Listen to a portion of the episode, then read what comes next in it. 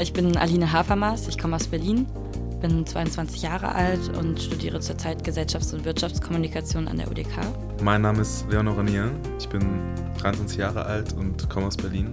Ich mache gerade mein Abitur an der SFE nach. Alle meine Geschichten handeln eigentlich von zwischenmenschlichen Begegnungen und wie sich Menschen zueinander verhalten und ich glaube auch ganz viel, was unausgesprochen bleibt, was aber trotzdem im Raum hängt. Meine Themen sind auf jeden Fall meine Identität und mein Leben zwischen zwei Kulturen. Also ich bin halb Brasilianer und halb Deutscher. Die starken Sätze sind heute beim Treffen junger AutorInnen. Alina und Leon sind zwei von 21 Nachwuchstalenten, die dazu eingeladen wurden. Noch bis morgen nehmen sie im Haus der Berliner Festspiele an Workshops und Lesungen teil und tauschen sich aus über das Schreiben und den Literaturbetrieb, in den sie ja hinein wollen. Was treibt sie an? Ein ausführliches Gespräch dazu gibt's gleich. Über das Schreiben und was sie dazu antreibt, hat die Literaturnobelpreisträgerin Elfriede Jelinek in einem RBB24 Inforadio Interview mal gesagt. Also das Zornig würde ich eigentlich schon für mich reklamieren. Ich würde eher Wut als Zorn sagen, dass, dass das schon ziemlich charakteristisch ist für mich. Ich glaube schon, dass ich Dinge brauche als Gegenstand, an denen ich mich reiben kann. Elfriede Jelinek. In dieser Woche ist ihr neues Buch erschienen, Angabe der Person. Ein wütender Monolog ist das mit autofiktionalen Zügen. Es geht um Schuld und Schulden und eine ganz persönliche Erfahrung mit Steuerfahndern. Starke Sätze. Der Literaturpodcast von RBB24 Inforadio. Also manch eine Autorin oder manch ein Autor wäre froh, wenn der eigene Roman sich ganz okay verkauft, wenn man irgendwie ein bisschen davon leben kann. In New York wurde jetzt bei einer Online-Auktion ein Stapel leerer Notizbücher für 11.000 Dollar versteigert.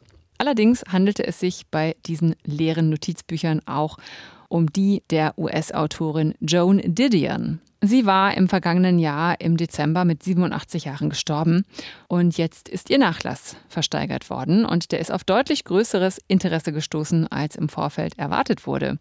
Ein Ölgemälde, das äh, die Schriftstellerin zeigt, wurde zum Beispiel im Vorfeld auf nur 5000 Dollar geschätzt und ist jetzt für 110.000 Dollar versteigert worden. Ja, und eine Sonnenbrille brachte 27.000 Dollar, ihr Schreibtisch 60.000 Dollar. Seit Freitag steht fest, wer in diesem Jahr den Walter-Serner-Preis für Kurzgeschichten bekommt. Es ist Susanne Tagda für ihre Geschichte Otis und Rose. Es ist jedenfalls eine Großstadtgeschichte. Sie spielt in Berlin der Name Susanne Tägda wird Ihnen höchstwahrscheinlich nicht viel sagen. 1968 wurde sie in Heidelberg geboren, hat als Richterin gearbeitet und lebt in der Nähe von Zürich. Bisher hat sie schon Kurzprosa und Essays veröffentlicht und für ihren ersten Roman hat sie eine Kulturförderung in der Schweiz erhalten und voraussichtlich im Frühjahr 2024 soll der Roman dann erscheinen. Am 5. Dezember um 19 Uhr wird der Walter-Serner-Preis an Susanne Tägter verliehen. Und meine RBB-Kollegin Anne-Dore Krohn und ich saßen mit in der Jury, genauso wie die Leiterinnen des Literaturhauses Berlin, Janika Gellinek und Sonja Longolius. Und als Gastjurorin war auch die Autorin Lucy Fricke dabei. Uns hat die Geschichte gefallen, weil sie in humorvollen, schnellen Dialogen und mit wenigen, aber kantigen Strichen von einer Großstadtliebe erzählt, mit viel Sympathie für ihre Hauptfiguren. Dieses Wochenende steht irgendwie ganz im Zeichen der neuen Literaturtalente. Im Heimathafen Neukölln entscheidet sich der Open Mic. Das ist einer der wichtigsten Nachwuchswettbewerbe im deutschsprachigen Raum.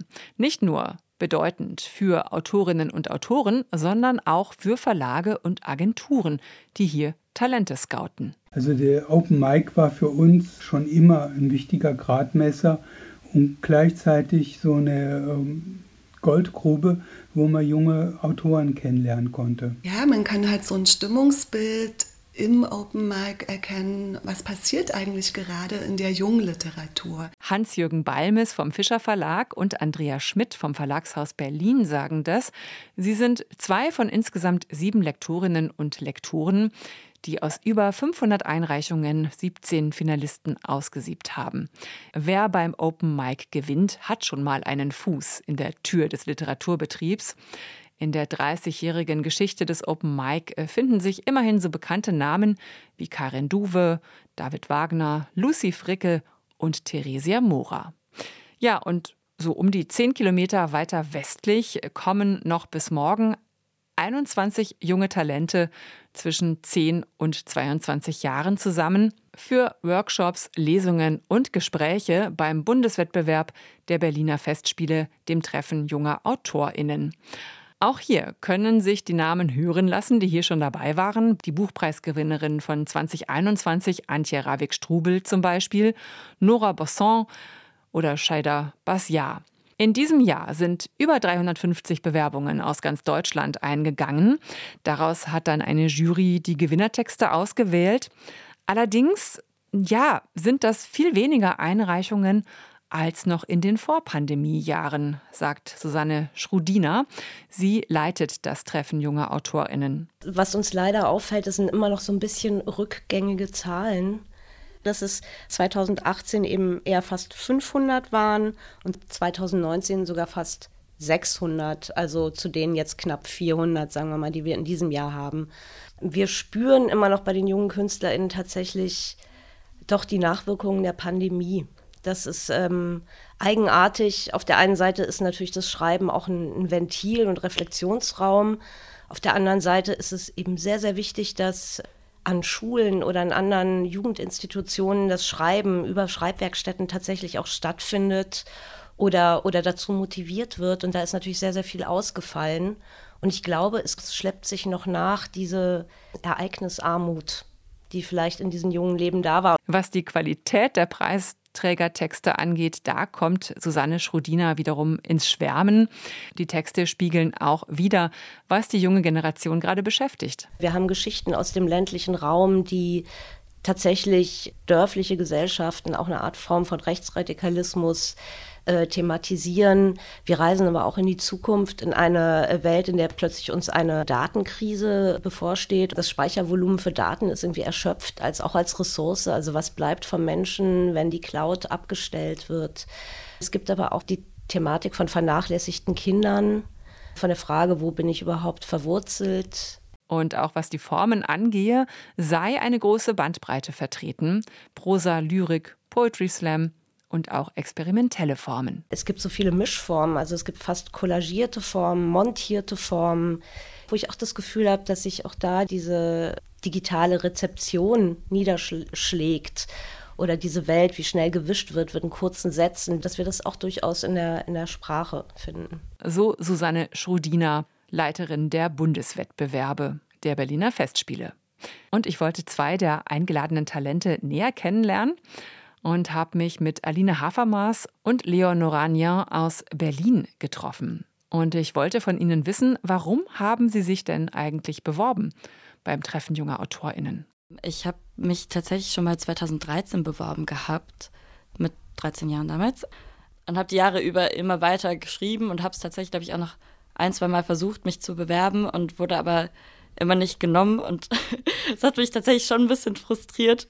Und dann saß ich jetzt diesen Sommer einfach in der Uni und wollte eigentlich irgendwelche Uni-Aufgaben machen und habe gesehen, dass der letzte Tag für die Einsendefrist ist. Und ja, es hat funktioniert. Herzlichen Glückwunsch. Es äh, zahlt sich doch aus, äh, durchzuhalten und weiterzumachen und sich nicht entmutigen zu lassen. Warum hast du dich hier beworben und äh, hast du dich auch schon so oft beworben wie Aline? Äh, das ist eine ganz lustige Geschichte. Und so habe ich irgendwann die Nacht durchgemacht. Und irgendwann um 5 Uhr morgens, glaube ich, äh, hat mir ein Freund geschrieben, wie es mir so geht und dass er sich gerade für diesen Schreibwettbewerb beworben hat und dass ich das ja unbedingt auch machen sollte. Dann habe ich das gemacht. also es war sehr spontan. Wie lange schreibst du denn zum Beispiel schon? Alina hat ja gerade schon erzählt, schon mit 13 hat sie sich hier beworben. Wie ist das bei dir? Ja, ich schreibe schon sehr lange. Noch bevor ich überhaupt geschrieben habe, habe ich mir auch gerne Geschichten ausgedacht und die irgendwie illustriert und so. Und so richtig beschreiben angefangen habe ich in der fünften Klasse, weil es da eine Schreibaufgabe gab oder kreative Schreibaufgabe.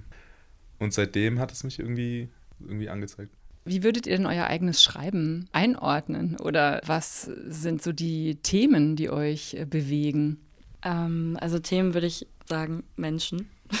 Alle meine Geschichten handeln eigentlich von zwischenmenschlichen Begegnungen und wie sich Menschen zueinander verhalten und ich glaube auch ganz viel, was unausgesprochen bleibt, was aber trotzdem im Raum hängt und irgendwie gespürt werden kann. Also viel davon ist auch inspiriert durch Situationen, die ich vielleicht selbst erlebt habe oder aber auch erzählt bekommen habe von anderen Freundinnen. Ja, genau, das verwurschtel ich dann alles und dann kommen da halt so kurze Geschichten bei raus. Meine Themen sind auf jeden Fall meine Identität und mein Leben zwischen zwei Kulturen oder sogar noch mehr als das, je nachdem, wie man das betrachten will. Und also ich bin halb Brasilianer und halb Deutscher und es sind schon Länder, die echt weit voneinander entfernt sind und auch komplett einfach andere Geschichten haben. Und ich finde es sehr interessant, das zu erforschen und auch, wie ich da reinpasse und meine Familie und wie da irgendwie Zusammenhänge sind und wo bestimmte Traumen sind in den verschiedenen Familienseiten und wie das mich beeinflusst. Das treibt mich oft dazu zu schreiben, aber auch viele andere Sachen. Wenn du sagst, du erforschst das, sprichst du da viel auch mit äh, deiner Familie drüber? Ähm, bist du in Brasilien gewesen, auch schon öfter? Also wie gehst du da noch vor? Hm, also ich war in Brasilien das letzte Mal 2012 zum G20-Gipfel, weil meine Eltern da einen Dokumentarfilm drüber gedreht haben und seitdem nicht mehr. Also ähm, ist es mehr so eine Sicht von außerhalb auf dieses Land und die Kultur.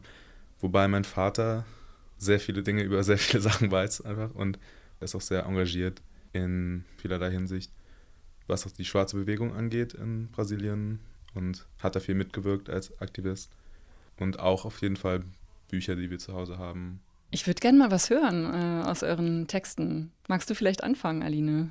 Also beworben habe ich mich mit einer Sammlung von kleinen Texten, die ich Mikroereignisse genannt habe. Und ähm, das ist jetzt quasi ein, ein kleines Mikroereignis daraus. Panama. Jessica sitzt am Küchentisch und wärmt sich die Hände über dem Teelicht. Steffen kommt rein und schließt die Haustür hinter sich ab. Das ist ihr gemeinsames Reich. Jessica fragt, wie war dein Tag? Und Steffen antwortet, so schön wie deiner. Sie lächeln beide. Früher dachte Jessica immer, ihr großes Glück heiße Panama. Abenteuer bis zum bitteren Ende aber das ist lange her. Das war, bevor sie zu Steffen in die Wohnung gezogen ist. Mit Steffen gibt es jeden Tag eine warme Mahlzeit, leichte Kost zum Abendbrot und Teelichter in der Mitte des Küchentischs. Ich habe ja auch noch ein paar andere Texte gelesen, die du äh, eingereicht hast unter dem Stichwort Mikroereignisse. Und ich hatte so das Gefühl, es geht viel um Beziehungen, um das, was man sich vorstellt und das, wie es dann tatsächlich in der Realität eben ist, nämlich ganz anders. Und es geht auch äh, immer so ein bisschen darum, ja, um so eine Art von vielleicht so Statussymbole oder was man denkt, erreichen zu müssen. Trifft es das ein bisschen? Ja, auf jeden Fall. Also ich glaube, ganz viel ist das Schreiben auch weiterhin für mich ein Weg, um eigene Beziehungen zu verstehen oder um Beziehungen um mich herum zu verstehen und mich darin auch ausdrücken zu können. Viel als Inspirationsquelle nutze ich tatsächlich aber auch Vorlesungen von mir, wo ProfessorInnen manchmal so Sätze sagen einfach. Also ich sammle ganz viele Sätze, also unabhängig jetzt, ob es ein Gespräch ist oder aus dem Buch, aus dem Film, die ich irgendwie prägnant und spannend finde, wo ich denke, da kann irgendwie noch mehr draus wachsen. Und eine andere Geschichte, die auch unter den Mikroereignissen läuft, ist Kapitän. Und der erste Satz ist, Josef ist Berater. Und das war tatsächlich eine Geschichte, anhand derer unser Professor uns erklärt hat, was das ist, Beraterfunktion und wie Agenturberatung funktioniert. Darum herum gewachsen ist dann diese Geschichte. Du tanzt auch noch sehr viel. Spielt es auch irgendwie vielleicht mit rein, das Tanzen und das Schreiben? Sind es manchmal ähnliche Tätigkeiten oder ist es so komplett voneinander getrennt? Also ich glaube, beides, also sowohl Schreiben als auch Bewegung war schon immer ein großer Teil von meinem Leben. Ich habe früher ganz viel ähm, Leistungssport gemacht, Sportakrobatik und auch zwischendurch immer wieder getanzt und verschiedene Sachen ausprobiert. Und das Schreiben war auch sowas, was kontinuierlich immer dabei geblieben ist. Ich merke jetzt auch, jetzt habe ich wieder so ein intensives Tanzprojekt angefangen, was noch bis Ende Januar geht und auch viermal die Woche stattfindet dass sich da sehr viel verbinden lässt, einfach an so Gedanken ausdrücken auf verschiedene kreative Art und Weisen. Und ich glaube, dass Bewegungen eben die Sprache sehr doll unterstützen kann, was dann ja natürlich zum Beispiel auch ins Schauspielerische gehen kann. Aber dass eben auch Tanz da eine große Rolle bei spielt. Und ich habe auch große Lust daran, so ein bisschen zu experimentieren und Tanz mit Gesprochenem zu verbinden. Ja, jetzt möchte ich natürlich auch einen Text von dir hören, Leon. Das ist jetzt ein Ausschnitt aus Transatlantik. Und auch ich bin atlantisch. Jeder namenlose Körper auf seinem Grund, meinem Grund. Wo schwerste Ketten sich seit 400 Jahren zu kreolen Glyphen biegen, die keiner mehr lesen kann. Auch ich bin atlantisch, das große Loch, das klaffende Maul vom Vielfraß. Er hat sich so viel schon einverleibt. Nun stehe ich am Rand und gucke direkt in ihn hinein. Der Text spielt ja auch an auf die Geschichte der Sklaverei. Ne? Inwieweit setzt du dich da mit auseinander? Die Auseinandersetzung jetzt mit dem Thema speziell ist bei mir, also natürlich dadurch, dass mein Vater halt sich viel dafür interessiert und auch einfach viel, viel weiß darüber, ist es schon immer in meinem Leben ein Fakt gewesen, dass das unsere Abstammung ist, in gewisser Maßen. Natürlich geht die Abstammung viel weiter noch und das wird auch thematisiert. Aber dass das einfach ein historischer Fakt ist, der zu großen Teilen auch die Leben natürlich bis heute noch beeinflusst. Und das ist mir alles erst wesentlich später klar geworden, als ich auch, keine Ahnung, Filme darüber geschaut habe oder als ich auch mich mit der US-amerikanischen Sklaverei auseinandergesetzt habe. Irgendwann ist mir dann ein Buch in die Hand gefallen, ein Buch, über das meine Mutter ihre Bachelorarbeit geschrieben hat, Schwarze Poesie, über afro-brasilianische Poesie. Und das habe ich dann viel gelesen. Irgendwann habe ich dann ein anderes Buch gefunden von Beatrice Nascimento. Das ist eine schwarze Bürgerrechtsbewegungsfrau, die auch in Brasilien halt, die mit meinem Vater auch befreundet war. Und das Buch heißt Eu sou Atlântica, was übersetzt halt so viel heißt wie Ich bin atlantisch. Und das hat mir dann den Impuls gegeben, da mich mit zu identifizieren oder zu sagen, dass das irgendwie halt auch Teil von mir ist. Wobei ich natürlich dadurch, dass ich in Deutschland groß geworden bin und auch den Teil der Familie habe, auch so einen krassen Gegenpol hat. Wobei man auch sagen muss, dass ich auch in der brasilianischen Seite der Familie teils indigener und teils auch portugiesischer Abstammung sind. Also es ist der ganze Komplex, der da irgendwie zusammenkommt, wie es so üblich ist für die brasilianische Gesellschaft. Und sich darüber überhaupt Gedanken zu machen, das irgendwie zu verstehen und zu gucken, wie passt das alles zusammen und wie widersprüchlich ist das eigentlich alles. Das hat mich eigentlich dazu bewegt, das zu schreiben. Was erhofft ihr euch denn jetzt vom Treffen junger AutorInnen? Ich glaube, ich habe gar nicht so große Erwartungen. Ich freue mich einfach erstmal nur total doll, dass es überhaupt geklappt hat. Ich hätte Lust, an meinen Texten professionell nochmal weiterzuarbeiten und die zu überarbeiten und vielleicht auch nochmal so ein paar Schreibtechniken kennenzulernen. Und ich glaube, ich erhoffe mir auch vor allen Dingen irgendwie Kontakte, weil zum Beispiel eine gute Freundin von mir, mit der ich immer so gegenseitig Geschichten gegengelesen habe, ist jetzt leider nach Erfurt gezogen und natürlich kann man immer noch telefonieren und wir sehen uns kurz, aber ich vermisse so total dieses Arbeiten an der Geschichte gemeinsam und vielleicht ergibt sich da ja was. Also ich habe eigentlich keinerlei Erwartung, also so spontan, wie ich mich angemeldet habe, wusste ich gar nicht, was auf mich zukommt. ich war auch sehr überrascht, als ich da angenommen wurde und ich lasse mich überraschen. Auch auf jeden Fall aber Kontakte. Leon Oragnan und Aline Hafermaß aus Berlin. Im Februar erscheinen ihre und die Texte der anderen Preisträgerinnen und Preisträger in der Anthologie Ich kleide mich in Worte. Online und im Buchhandel ist diese dann zu kaufen. Elfriede Jelinek gehört wohl zu den unnahbarsten Schriftstellerinnen und Dramatikerinnen. Aber nun lässt sich dem Leben der Literaturnobelpreisträgerin im Dokumentarfilm Die Sprache von der Leine lassen ein bisschen näher kommen. Und auch ihr neues Buch Angabe der Person enthält Persönliches. So, wir bauen mal meine Lebenslaufbahn. Hauptsache, ich muss sie nicht selbst noch einmal entlanglaufen. Nur langlaufen die letzten paar Meter. Ich entziehe mich lieber selbst, bevor ich etwas hinterziehe. Das Hinterziehen ist ja zum Volkssport geworden. So geht's los. Man ist direkt reingeworfen in diesen Wasserfall der Worte. Das ist ganz in Jelineckscher Manier. Eine Erzählerin namens Elfi hält hier einen Monolog. Es geht um Ärger mit dem Finanzamt, die Methoden der Steuerfahndung, um Kapital und Geld, das dazu verführe, zu betrügen. Die Sonne scheint nicht in Tresore, die Sonne kommt aus den Tresoren und bestrahlt uns, wenn wir sie öffnen, die Büchsen der Pandora. Man wird uns erwischen und das ist auch schon der ganze Inhalt. Angabe der Person, so der Buchtitel, das ist doppeldeutig zu verstehen.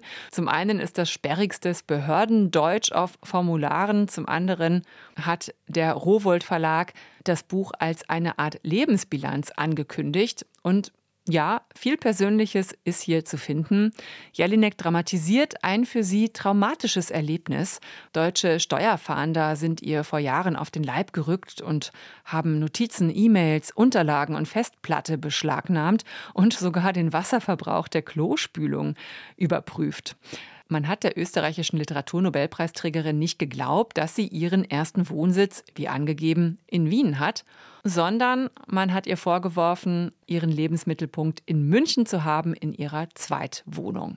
Die Ermittlungen gegen Jelinek wurden längst eingestellt, aber die Wut ist geblieben. Sie haben sie beschlagnahmt, meine E-Mails, meine Schrifteln, also einen Teil davon.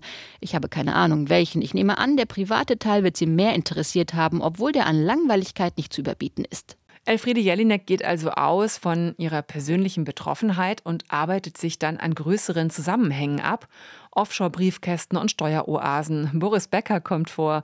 Wirecard, der Cum-Ex-Skandal, Gedanken zu globalen Finanzströmen und Besitzverhältnissen, also Kapitalismuskritik in jeder Zeile. Politisch war Elfriede Jelinek immer schon. Zeitweise hatte sie auch die Aufführung ihrer Stücke an österreichischen Bühnen verboten, aus Protest gegen die rechtskonservative Regierungskoalition mit Beteiligung von Jörg Haider. Elfriede Jelinek erinnert sich auch jetzt wieder, wie schon in ihrem Internetroman Neid, an ihre jüdischen Vorfahren an den Cousin Walter etwa, der sich rechtzeitig ins Ausland retten konnte, oder Onkel Adalbert, der von den Nationalsozialisten deportiert wurde und nach Kriegsende Suizid beging. Den Opfern stellt Jelinek Täter gegenüber, ebenfalls reale Figuren, Baldur von Schirach zum Beispiel, Hitlers Stellvertreter in Wien und auch der Großvater des Bestsellerautors Ferdinand von Schirach. Während diese nach dem Krieg ihren Besitz, Häuser, Grundstücke wieder zurückbekamen, war der Besitz der jüdischen Verwandten fort. Hier ist Jelinek gewohnt sarkastisch und auch selbstironisch zu erleben. Hilfe! Ich hänge hier fest in einer Zeitschlinge, die sich um meinen Hals gelegt hat. Das Verfolgtwerden scheint jedenfalls in meiner Familie zu liegen. Ich bereue diesen Satz schon, bevor ich ihn niederschreiben kann. Wieder einmal hat meine Eitelkeit gesiegt die Angabe mit meiner Person. Tja, ist dieser Text nun eine Abrechnung, eine Wutschrift oder autofiktionale Bilanz? Irgendwie alles zusammen. Und äh, für Jelinek-Fans ist Angabe der Person in jedem Fall ein wirklich rauschendes Fest. Für alle anderen äh, könnte der Rausch ein bisschen ausbleiben, denn äh, ja, der Wortwasserfall tost so dicht, dass es manchmal mühsam ist, den Eingang zum Wesentlichen zu erkennen. Vielleicht ändert sich das ja, wenn der Text am 16. Dezember am Deutschen Theater in Berlin mit Fritzi Haberland und Susanne Wolf seine Theaterpremiere feiert. Da gehört der Text jedenfalls hin auf die Bühne. Und wer schon mal lesen mag, Angabe der Person ist bei Rowold erschienen, 192 Seiten, kosten 24 Euro. Die starken Sätze hören mit einem echten Superereignis für die Literaturwelt auf. Morgen erscheint der Briefwechsel von Ingeborg Bachmann und Max Frisch. Die österreichische Dichterin und Autorin und der Schweizer Dramatiker und Schriftsteller waren sowas wie Literaturpopstars und wohl das berühmteste Literatenpaar ihrer Zeit. 1958 kamen sie zusammen, die Beziehung hielt ein paar Jahre und war geprägt von Leidenschaft, tiefern Zuneigung, aber auch von vielen, vielen Verletzungen, von Betrug und Zerwürfnissen bis hin zur Trennung. Davon erzählt ihr intimer Briefwechsel. Viele Jahre lang war er unter Verschluss gehalten worden. Morgen erscheint er im Surkamp Verlag. Über 1000 Seiten, herausgegeben von Hans Höller, Renate Langer, Thomas Stressle und Barbara Wiedemann. Im Berliner Ensemble wurde der Briefwechsel, der sich wie ein Liebesroman liest, präsentiert. Der Schauspieler Matthias Brandt war Max Frisch und Konstanze Becker schlüpfte in die Rolle von Ingeborg Bachmann. Aus dieser Lesung gibt's die letzten Sätze heute mit auf den Weg. Du bist schön, wenn man dich liebt, und ich liebe dich, das weiß ich. Alles andere ist ungewiss. Lieber Max, nein, ich bin nicht zornig, Nur glaube ich, endlich begriffen zu haben, spät genug, und es ist zu viel Schmerzvolles darunter. Dein Zorn hingegen, Zorn gegen mich? Ich bin Nadine Kreuzhaler. Danke fürs Zuhören. Starke Sätze gibt's auch in der App der ARD Audiothek. Tschüss und bleiben Sie stark. Starke Sätze. Der Literaturpodcast von RBB24 Inforadio. Wir lieben das Warum.